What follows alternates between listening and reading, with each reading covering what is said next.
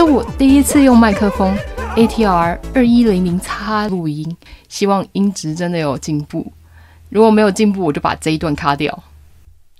嘿嘿嘿，欢迎来到我爱佛莲子，我是节目主持人布鲁克，每周跟大家分享一种植物。或许是你在路上会看到的行道树，也可能是你在菜市场看到合适入菜的当季蔬果，带大家看懂生活周遭各种高矮胖瘦红橙黄绿草本木本的植物哟。这个礼拜在忙着整理要出国的行李，还有搬家。本来以为大概两三天就可以打包完毕，但完全不是这么回事。在整理的过程中，我翻出了各种回忆杀，包括朋友寄给我的各国的明信片。人生中第一封 offer letter，第一次约会留下来的电影票票根，甚至还有以前我哭得很伤心的时候，朋友递给我的卫生纸。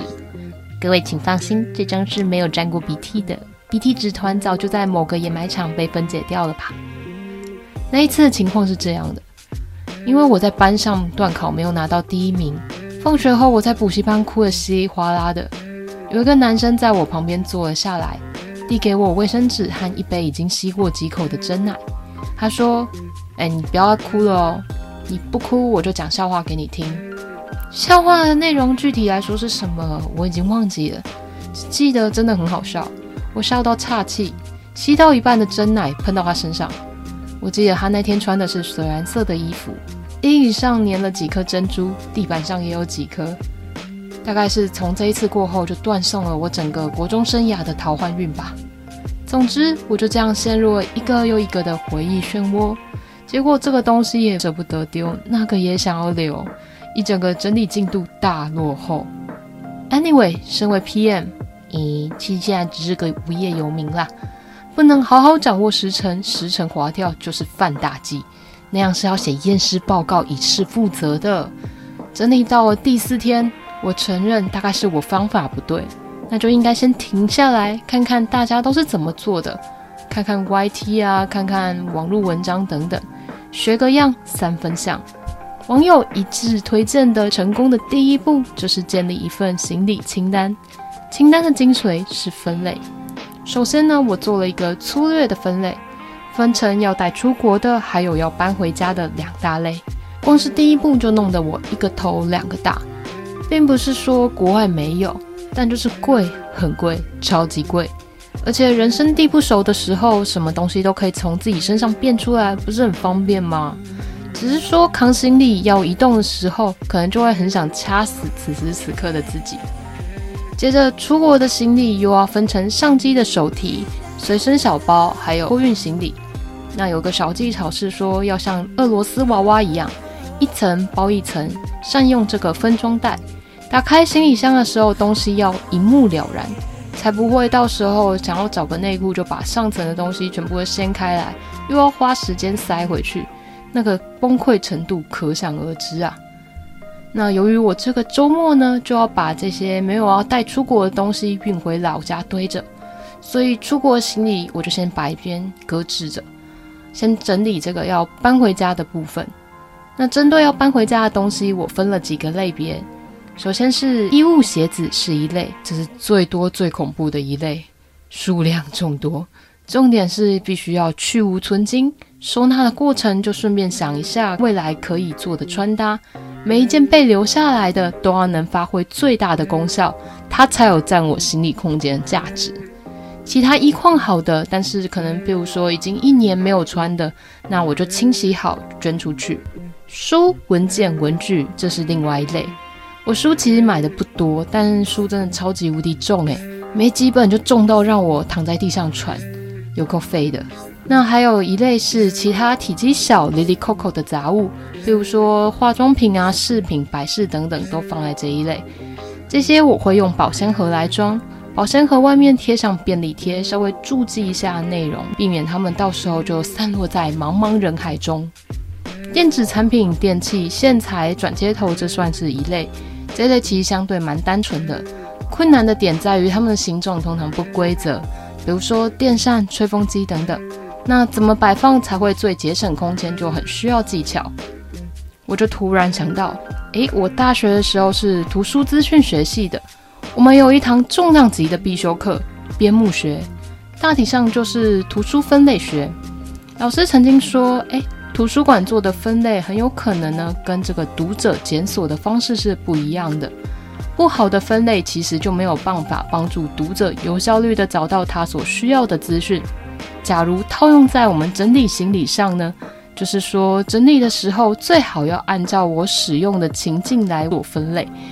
比如说，洗澡会用到的沐浴乳、洗发乳、洗发精、牙刷、牙膏、沐浴球、刮胡刀、刮胡泡等等，这些放一起。又比如说，我的书桌通常身兼化妆台的功能，因此书籍、文具、保养品这些看似没有直接关联的东西呢，我也会分类装进同一个箱子，到时候要归位的时候可以更有效率。我就想。如果我的行李也有一整套 global 的搜寻系统，东西不管放哪边，只要透过一键搜寻就可以精准定位，那该有多好啊！总结一下整理的逻辑：分类是为了好找东西，同时不会漏掉东西。那收放的顺序应该把使用频率高、最常用到的东西放在上层，才不会为了拿个东西就破坏了整个阵法。OK，行李打包好了，其实并没有。我们只先进入到本周的正题。今天要跟大家聊的是丝瓜。丝瓜属于葫芦科，又名吊瓜、天丝瓜、天螺、满瓜、棉瓜、天螺丝等。那个什么天螺丝啊，你不觉得听起来很像林克会捡到的装备吗？感觉很猛哎。那丝瓜的台语念作菜龟，英文是 Rufa。我觉得 Rufa 这个字很适合当人名或宠物的名字。假如我有养乌龟或牛蛙，我就要帮它取这个名字。或者是以后生儿子也要叫这个名字，念起来很可爱诶。丝瓜生性喜欢温暖的环境，最适合种植于二十五度以上、阳光充足的环境。台湾几乎全年都适合种植丝瓜，其中四月到九月是盛产季，开花时忌讳下雨。台湾常见的丝瓜品种分成两大类，一种是果实圆柱形的圆筒丝瓜。二是有明显棱线的棱角丝瓜。本岛呢，以种植圆筒丝瓜为主。这种圆筒丝瓜果肉较为绵密，可在细微皮的颜色淡绿而光滑的白皮种，以及果皮颜色较翠绿且粗糙的粗鳞种。不过这个白皮种呢，它比较娇弱，病虫害很多，现在都以种植粗鳞种为主。近年市面上还出现了一种短小浑圆的苹果丝瓜，或者是说水果丝瓜，也算是圆筒丝瓜的一种。苹果丝瓜它并不是苹果和丝瓜的杂交哦，而是因为它的外形而得名。苹果丝瓜口感呢比较扎实一点，比较甜。那有棱角的丝瓜呢，主要是生长在澎湖，所以又称为澎湖丝瓜。果实棱线很明显，表皮颜色比较深，口感比较爽脆一点。我自己是偏爱这种，尤其是煮小管面线的时候，你加了澎湖丝瓜，直接加十分。圆筒丝瓜与棱角丝瓜除了外观不一样呢，它开花时间也不一样哦。圆筒丝瓜开花的时间多落在中午之前，农民会租蜜蜂来授粉，而棱角丝瓜是在傍晚才陆续开花。这个时候用蜜蜂授粉的效果并不是太好，会仰赖人工授粉。看来这个蜜蜂的职场文化是蛮健康的哦，我们要多学习。台湾有句俗谚说：“人若衰，进不啊生菜龟”，意思是说人倒霉的时候做什么事情都不顺利。明明想种葫芦，哎，没错，葫芦的台语的是不啊，也会生出丝瓜来。也就是说，不管你做什么东西，得到的结果都跟自己的目标是有很大的出入的。葫芦它成熟的时候会木质化，可以作为容器，伙伴当水漂。传统戏曲中，这个济公腰间系着的那个就是葫芦。我就想说，哎，葫芦跟丝瓜外形上明明就有很大的差异啊，而且葫芦开白花，丝瓜开黄花，那、到底是要把两者怎么弄混啊？问号哎。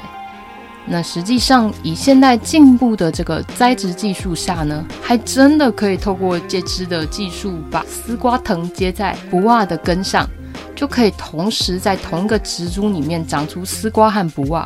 回到分类学上，不袜跟丝瓜同属于葫芦科。然后我意外的发现，小黄瓜、苦瓜、丝瓜、冬瓜、南瓜、西瓜、香瓜等等，全部都是葫芦科诶。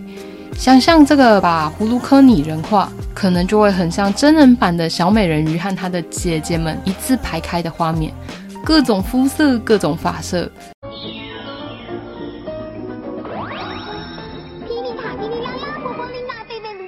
啊，触碰了。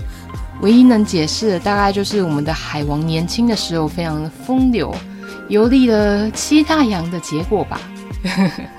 好，扯远了，扯远了。那我们的丝瓜呢？它在美容界也很有名。广告说丝瓜水可以保湿护肤，紧致你的毛孔，很嫩的雄鹤。话又说回来，这个市场上我们要怎么挑选出好吃的丝瓜呢？首先要看花蒂的呈现，这个浅绿色、浅黄色的这种。还没变成干燥深褐色的，就代表它是刚采摘下来的，比较新鲜。其次，我阿嬷说要拿越重的越好，表示含水量比较多，煮起来也比较甘甜。第三，要注意软硬度，可以轻压一下丝瓜，有硬度的表示它品质是比较好的。那如果压起来是软绵绵会凹下去的那种，口感不厚，我们就轻轻放回去，老板不会发现的哈。那丝瓜的烹饪方式其实非常简单，好像也不太需要教学。想一想啊，不就皮削一削啊，切片或切块丢进去锅子里面煮到出水就差不多了。好啦好啦，我们做节目不能这么随便的，要弄就要用心。丝瓜基本上跟各种海鲜、贝类、甲壳都很搭，最常见的不外乎就是丝瓜蛤蜊，但我今天没有空等蛤蜊吐沙。我们来做个简单的丝瓜炒蛋。要准备的食材有丝瓜一条、鸡蛋两到三颗，喜欢鸡蛋的我一定会放到三颗。那姜丝少许，还有枸杞少许。调味料的部分，盐少许，米酒少许。做法真的很简单。食谱的部分呢，我会放在资讯栏，大家可以听完 podcast 再去看要准备什么食材。首先，我们就倒入适量的油，姜丝下锅煸一下，煸到香气跑出来，我们再加入丝瓜拌炒。这边要提醒大家，先别急着加水，会把丝瓜甜度稀释掉。丝瓜本身其实就很会出水，只是需要一点点耐心。